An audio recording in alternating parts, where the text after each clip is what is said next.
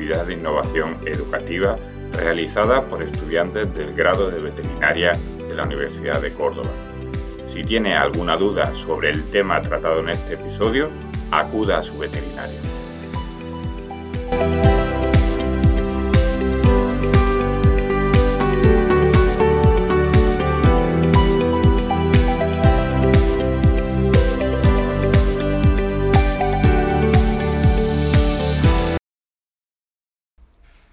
Bueno, bienvenidos a un nuevo episodio de los podcasts de difusión veterinaria de la Universidad de Córdoba. Esta es una actividad que está financiada por el Plan de Innovación y Buenas Prácticas Docentes 2022-2023 de la Universidad de Córdoba. Y en este episodio de hoy, que, tiene como título ¿Tiene mi perro problemas de corazón? Aunque adelanto que también vamos a hablar de gatos y sus problemas de corazón. Pues estoy acompañado por José Antonio Ruiz, por Paola Cena y por María Gómez. Eh, lo primero que quiero, pues por supuesto, es eh, daros la bienvenida a los tres. Eh, mi más sincero agradecimiento por participar en, esta actividad, que es absolutamente voluntaria por vuestra parte. y me encanta que, tengáis esta ganas de participar y de difundir los conocimientos que estáis adquiriendo eh, poquito a poco aquí en la, en la carrera.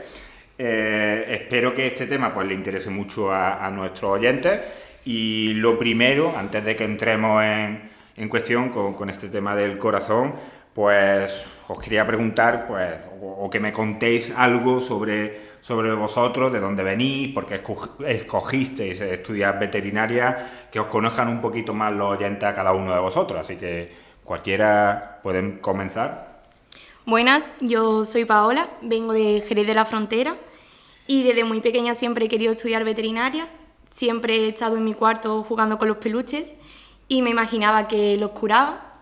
Y bueno, y en un futuro me encantaría ser cirujana y oncóloga. Y bueno, aquí está. Genial.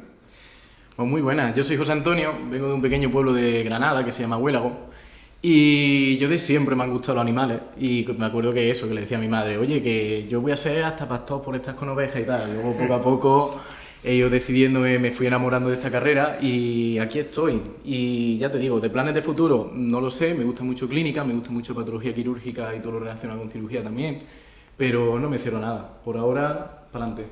Vale, genial. Buenas, yo soy Mar y gracias por invitarnos. Y pues yo soy de aquí de Córdoba eh, y me gusta un poco de todo, desde arte a, por supuesto, los animales y las mascotas, porque creo que nos ayudan mucho y mm, me costó mucho decidirme, pero al final empecé a estudiar veterinaria y pues por eso estamos aquí. Y te costó decidirte, pero, pero ¿crees que has acertado? A veces me lo planteo todavía. Eso nos pasa incluso a los que llevamos ya tiempo ejerciendo, ¿eh? O sea que que no hay problema. Bueno, ya, ya nos conocemos un poquito más y vamos a comenzar con, este tema de problemas de corazón, problemas cardíacos en nuestras mascotas, que como vamos a ver, pues es algo muy común y que seguro que le interesa mucho de, nuestros oyentes. Vamos a comenzar por el principio y lo primero que os tengo que preguntar es, pues, pues eso mismo, ¿cómo de común son los problemas de corazón en, mascotas? Y, y, por ejemplo, en perros, ¿dónde es más común que veamos esos problemas de corazón? Pues bueno, la verdad que los problemas de corazón es un motivo de consulta muy frecuente en nuestras clínicas y básicamente el origen y cómo se manifiestan puede ser muy diferente dependiendo del paciente. Nos puede llegar un paciente a nuestra clínica que el dueño nos comenta que tiene una intolerancia al ejercicio, que antiguamente hacía más deporte, tenía más actividad y que de un corto periodo de tiempo pues ha notado que el animal ya no corre tanto o no quiere jugar. También es verdad que los animales de edad avanzada son muchísimo más propensos a manifestar este tipo de patologías por el deterioro de la edad.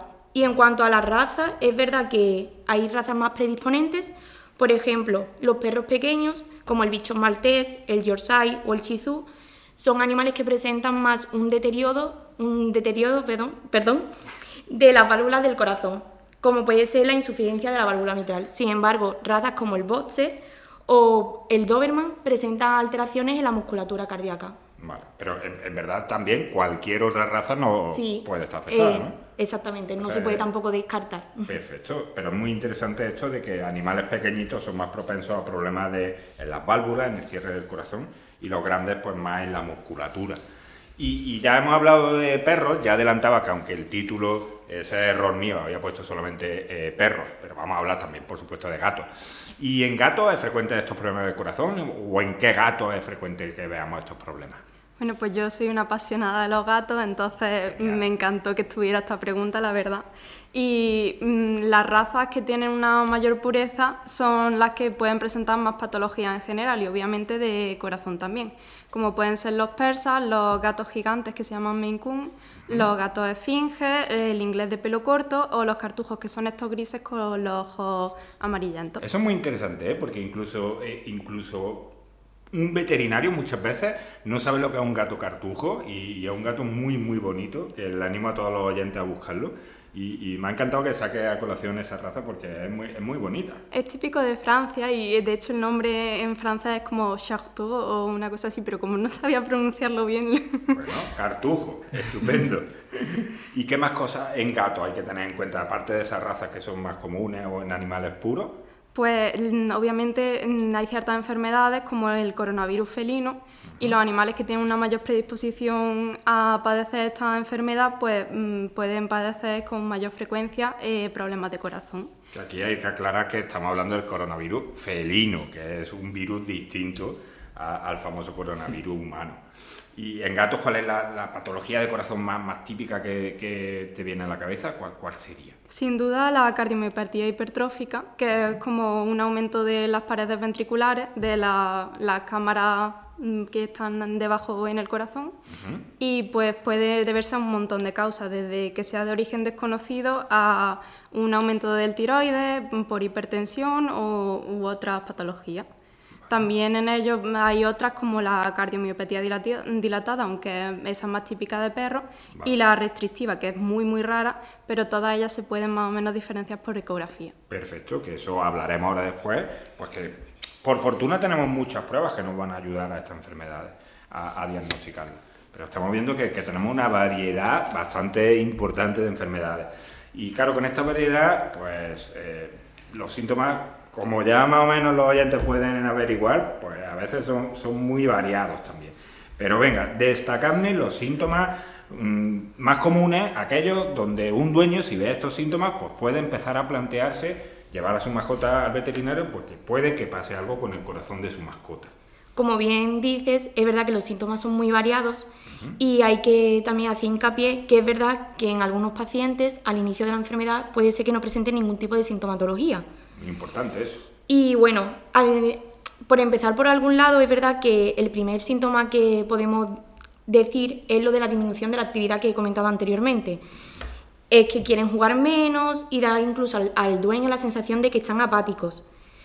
Esto también va a estar ligado un poco a la aparición de una tos, que suele ser una tos como seca, crónica, y también a la sensación de falta de aire, que en veterinario lo llamamos como disnea.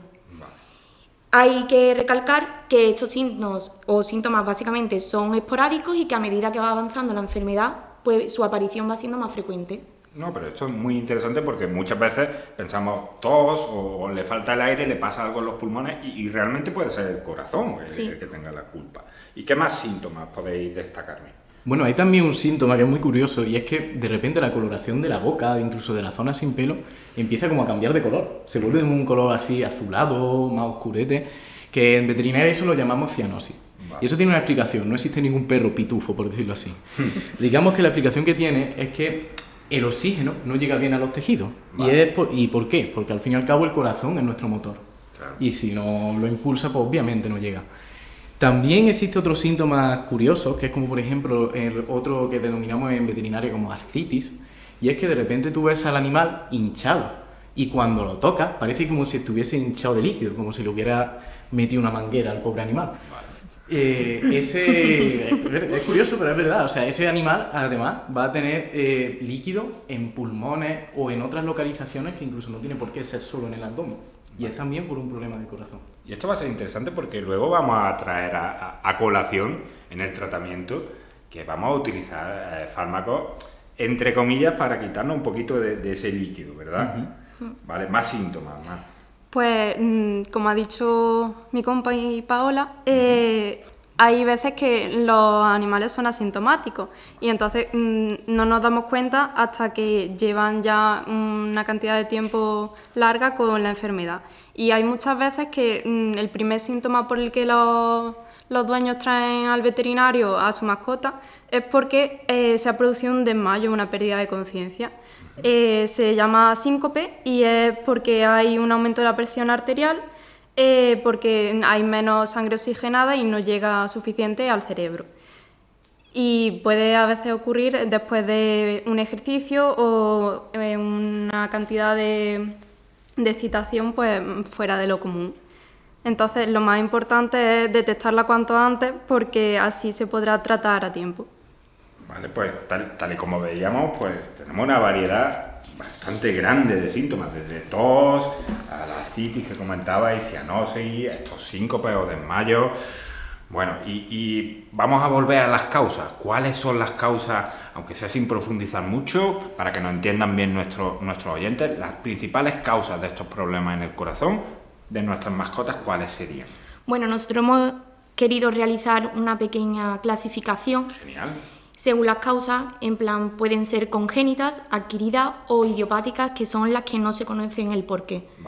En cuanto a las congénitas, es verdad que existen muchísimas enfermedades que su causa, al fin y al cabo, es genética, nacen con, con este problema, y muchas enfermedades que son muy conocidas son la estenosis aórtica o la persistencia del agujero oval, o incluso una que se encuentra muchísimo en clínica, que es el conducto arterioso persistente. En cuanto a este, básicamente es una anomalía eh, en, uno de los orificios que deben de cerrarse en el momento del nacimiento y que este no se va a cerrar provocando alteraciones en el corazón y que van a conllevar a sintomatologías que hemos visto anteriormente. Vale, y estos problemas congénitos doy por hecho que serán o los veremos en animales que son jovencitos, ¿no? Sí, son animales que acaban de nacer o su tienen un corto periodo de vida. Claro, esto es importante porque entonces no podemos descartar que nuestro animal no tenga una afección de corazón simplemente porque sea joven. Muchas veces decimos, como es joven, pues también hay enfermedades, por desgracia, en animales jóvenes. Y estas, las adquiridas que hemos dicho antes, las que no son de nacimiento, ¿estas cuáles son las más importantes o las causas más importantes de estas? Pues mira, en perros se me ocurrió a mí una que ha comentado antes mi compañera, que era la cardiomiopatía dilatada. Y esta se trata de una enfermedad que, para que nosotros lo entendamos, hay una falta de contracción de ese corazón, no se contrae bien y a continuación lo que hace es aumentar de tamaño, se dilata, como dice bien su nombre. ¿Y por qué se produce? Pues mira, existen varias causas. Puede ser por deficiencias de nutricionales, puede ser también porque el perro se haya enganchado al matarratas que tenga en casa, a un tóxico, o puede ser que directamente alguna de las razas que hemos mencionado anteriormente tenga más posibilidad de desarrollarlo. Vale, pero claro, esto, como son adquiridas, estos normalmente no aparecen tan jovencitos como la otra, ¿no? Vale. Y esta que decíamos antes, idiopática, esto es un término que nos gusta mucho a los veterinarios. Primero explícame, María, ¿qué, es esto de idiopático? Pues significa básicamente que no tenemos ni la más mínima idea de, por qué ocurre. Perfecto. y pues mm, como no tenemos ni la más mínima idea de por qué ocurre, tampoco se puede diferenciar eh, si ocurre en animales pequeños o mayores, porque puede verse en todo tipo.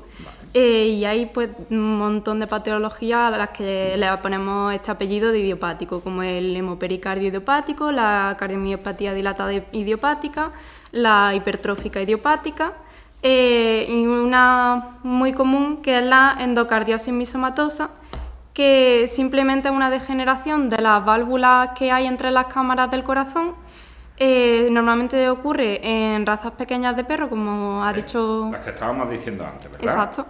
Y, y, realmente, pues eso, no tenemos ni idea de por qué y mm, pueden presentar por todos los síntomas que hemos ido hablando antes. Bueno, pues tenemos que además de síntomas muy variados, tenemos causas muy variadas, pero eh, hemos dicho causas congénitas de nacimiento, eh, problemas rodenticidas, déficits nutricionales, esto de idiopático que nos encanta ¿Y, alguna infección? ¿Alguna infección puede darnos problemas de corazón? Por supuesto que existen infecciones, pero me gustaría ver la cara de los oyentes cuando escuche que una de las principales causas de infección en el corazón viene de la boca. Y es que es muy curioso. Resulta... Dime, dime. Que mucho, muy, muy curioso. Resulta que la mayoría de estas, o sea, las características de por qué se produce esto es por una cosa que se llama enfermedad periodontal, es decir, algo alrededor del diente. Y es la causa, para que nos entendamos, del sarro. Esta enfermedad va a dar alguna sintomatología, como pueden ser úlceras, como puede ser encía inflamada. También, si huele el aliento de tu perro, apesta. Si ya de por sí apesta, aún más. Incluso podemos ver la saliva con un poco de sangre. Y bueno, todo esto más de uno tiene que estar diciendo, sí, pero ¿cómo puede ser que eso llegue al corazón? Pues muy sencillo, resulta que en la boca de los perros existen muchas bacterias y muchas de ellas les gusta demasiado el corazón. Y cuando existe una úlcera, ven como una puerta de entrada y a través de la sangre llegan allí causando la enfermedad. Por eso también es muy importante que lavemos la boca de nuestros dientes, ya sea por láminas típicas que aparecen en anuncios sobre limpieza de boca, preguntando obviamente al veterinario, y también tener mucho cuidado con las comidas húmedas, porque pese a que le guste mucho al perro, también le gustan mucho a estas bacterias. Vale. Y, y esta es una enfermedad, esta enfermedad periodontal, muy común, porque vamos, seguro que muchos de nuestros oyentes saben perfectamente de las lesiones que estamos hablando. Y ya hemos hablado de bacterias y, bueno, nos queda el otro gran problema en veterinaria, los parásitos. ¿Algún parásito puede darnos problemas de corazón? También existe parásito. ¿Cómo no? Obviamente. Y también hay uno que es muy famoso, que se le conoce como el gusano del corazón. Nosotros en veterinaria tenemos otro nombre, que se llama Tirofilaria ignitis. Y para que la gente se haga una idea, cuando alguien tiene apellido ignitis, que significa del latín falta de misericordia, es porque leve no es. Este, gusano, este gusanito tiene la característica como leishmania de que se transmite por mosquito. Y una vez él se encuentra en la sangre, llega un mosquito, se lo lleva a otro perro y una vez que llega a otro perro, se dirige al corazón. Allí cría, crece, se alimenta de lo que tenga la sangre de nutrientes y se reproduce enviando otro de su hija o hijo eh, al a la sangre. Claro, para un siguiente mosquito que lo pase a otro Perrito, Efectivamente. Y para que se haga una idea del oyente, si no nos damos cuenta de esta enfermedad, quiero que imaginéis un corazón lleno de espaguetis, porque cuando estos animales mueren y les hace una necrosia, tú te encuentras eso. Madre mía. Y ya no es eso, sino a nosotros los veterinarios es un quebradero de cabeza tremendo, porque es que tiene una amiga muy curiosa que se encuentra en el interior de este parásito, y es que cuando nosotros matamos al parásito, Wolbachia, que es una bacteria que tiene también causa estragos por las zonas de vasculares y del perro en general. O sea que encima dan problemas cuando están vivas reproduciéndose, pero si las matamos también pueden dar problemas. Es un tratamiento súper complejo, la verdad. Entonces, eh, ¿qué es lo que deberíamos de hacer? Aunque eso después puede que lo digamos un poco más, porque claro, si el problema tratarlo o no tratarlo, principalmente prevenir. prevenir. Temas de collares, de, de evitar también ciertas horas de pues sobre todo en verano, las horas de que más fresquitos son, son horas que también son más probables de que existan mosquitos y que puedan picar nuestros animales. Y alejarlos del agua, de zonas de charcos, etcétera. Bueno, ya hemos hablado de las distintas causas eh, y ahora, si ya también viendo los síntomas, eh, tenemos algún oyente que sospecha que su animal pues, puede que tenga un problema de estos, eh, de corazón, y lo lleva a un veterinario, ¿qué pruebas le va a hacer el compañero veterinario a este eh, supuesto cardiópata y por qué le va a hacer esas pruebas? Contadme. Bueno, es muy importante tener en cuenta que para diagnosticar este tipo de patología se deben de realizar múltiples pruebas, desde simples a complejas. Lo primero, y quiero recalcar que es súper importante la anamnesis. Tenemos que tener todos los datos para darnos una idea de qué proceso... Defíneme anamnesis porque es un término que, que nosotros veterinarios lo utilizamos mucho pero seguro que algún oyente dice esto que es, suena muy raro. Bueno, la anamnesis básicamente es las preguntas que le realizamos a los dueños y que ellos nos tienen que ser lo más sinceros posibles porque así nos van a ayudar, porque así nos pueden ayudar un poco con el diagnóstico y encontrar la causa de la sintomatología que presente el paciente. Genial. Entonces, el corazón, la anamnesis es muy importante. Más cosas. Luego, básicamente, comenzaremos con una exploración básica que lo primero y lo más importante tenemos que hacer es visualizar al animal. Vamos a observarlo en nuestra consulta, cómo se mueve, cómo reacciona, cómo está respirando. Luego nos pasaremos a una palpación, que también es muy importante ver si existe alguna simetría en la caja torácica y muy importante palpar la, la femoral.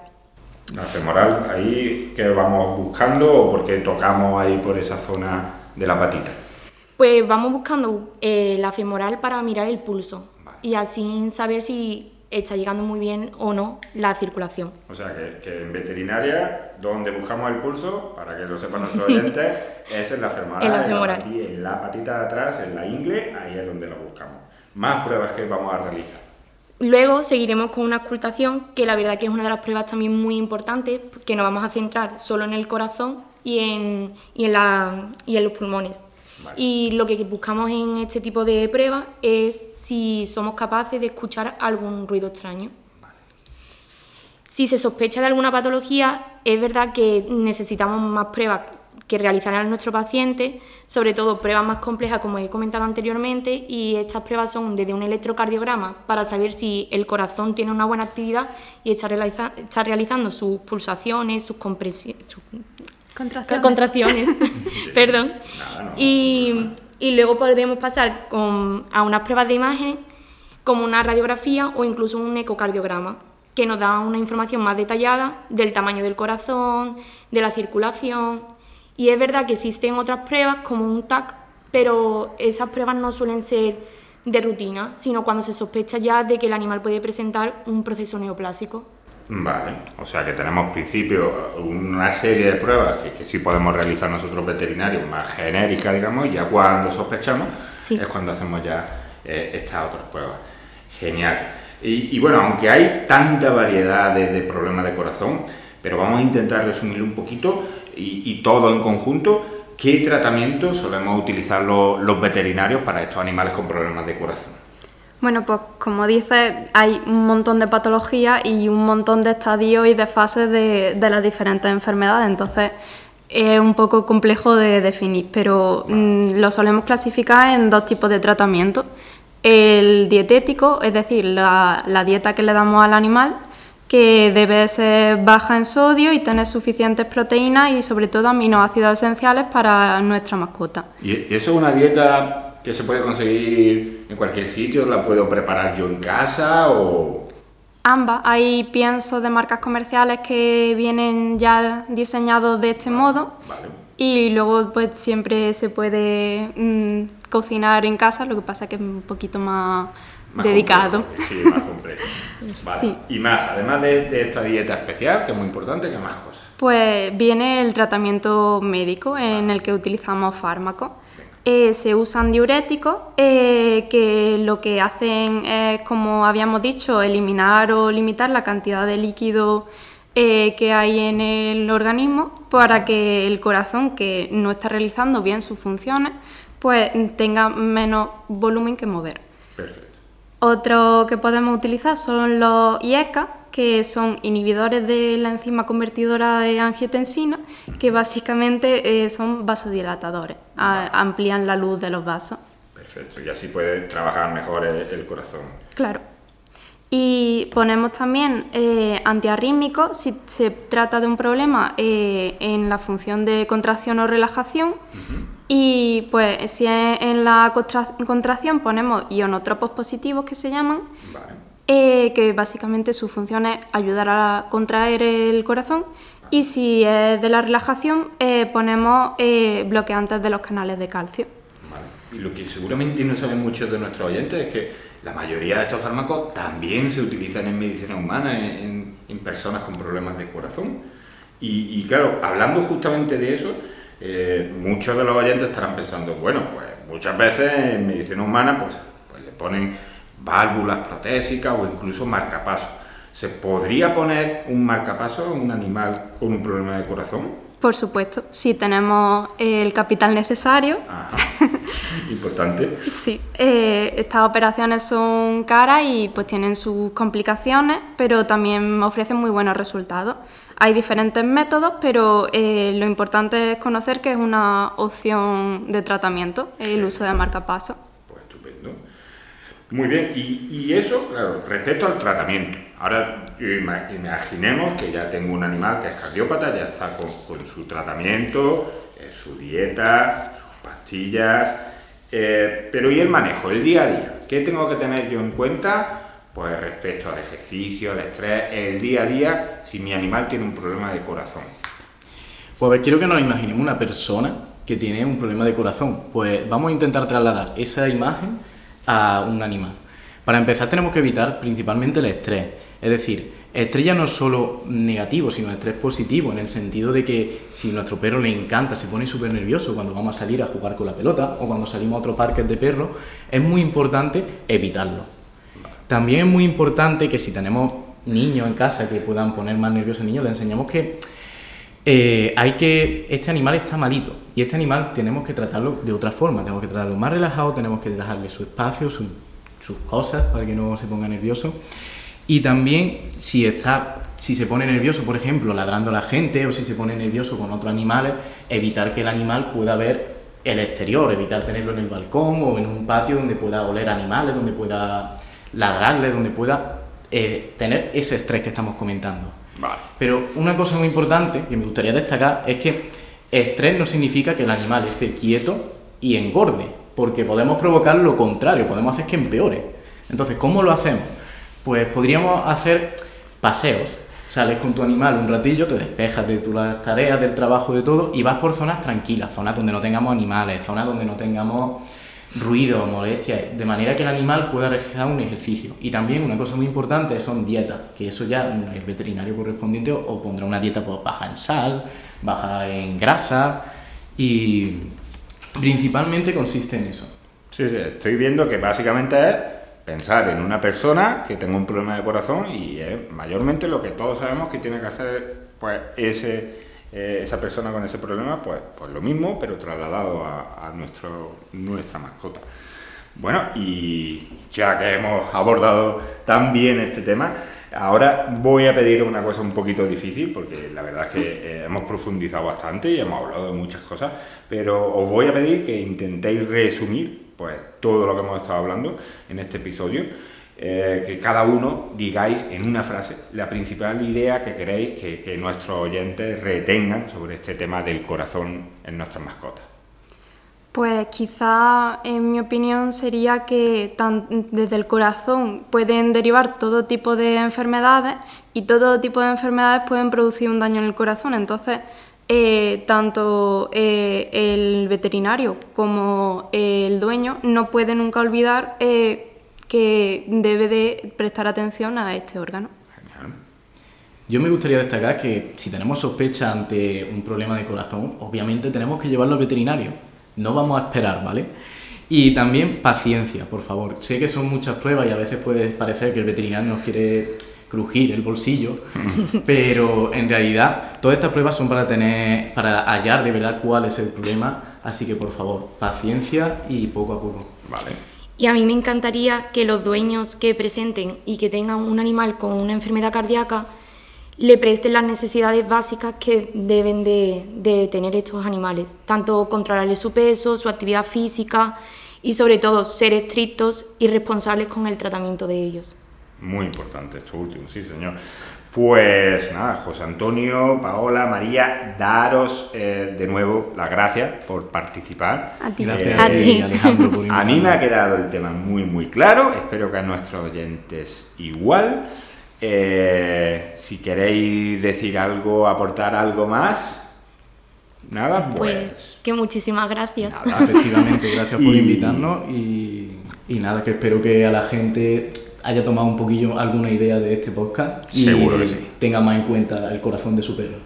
Seguro pues que sí. De su mascota. O gato. de perro o gato. Pues nada, con esto despedimos este episodio del podcast de difusión veterinaria. Muchas gracias a nuestros oyentes y nos vemos en el siguiente. Un saludo.